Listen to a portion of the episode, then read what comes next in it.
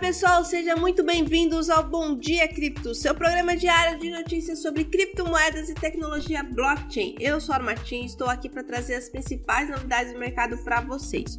Hoje é segunda-feira, dia 6 de novembro, e temos algumas notícias interessantes para compartilhar com vocês.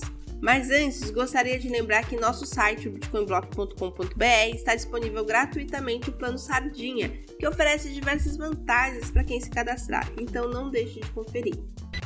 E a primeira notícia é que o mercado imobiliário do Brasil adota blockchain, uma inovação no mercado imobiliário do Brasil, onde contratos de corretagem imobiliária serão registrados em blockchain. Essa mudança foi revelada pelo ex-diretor do Banco Central e isso vai trazer mais transparência ao setor. E a Luxor refuta alegações de esquemas suspeitos. A Luxor Technologies nega qualquer semelhança com produtos de investimento da BlockFi e da Celsius.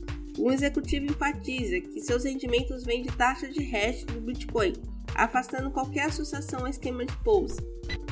E problemas técnicos no sistema de pagamentos do Fed nos Estados Unidos. O sistema de pagamento do Fed enfrenta um bug que temporariamente interrompeu transferências.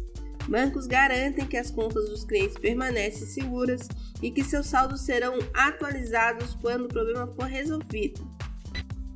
E assim terminamos mais um episódio do Bom Dia Cripto. Espero que vocês tenham gostado das notícias de hoje e estejam sempre acompanhando nosso programa diário para ficarem por dentro das principais novidades no mercado de criptomoedas e tecnologia blockchain.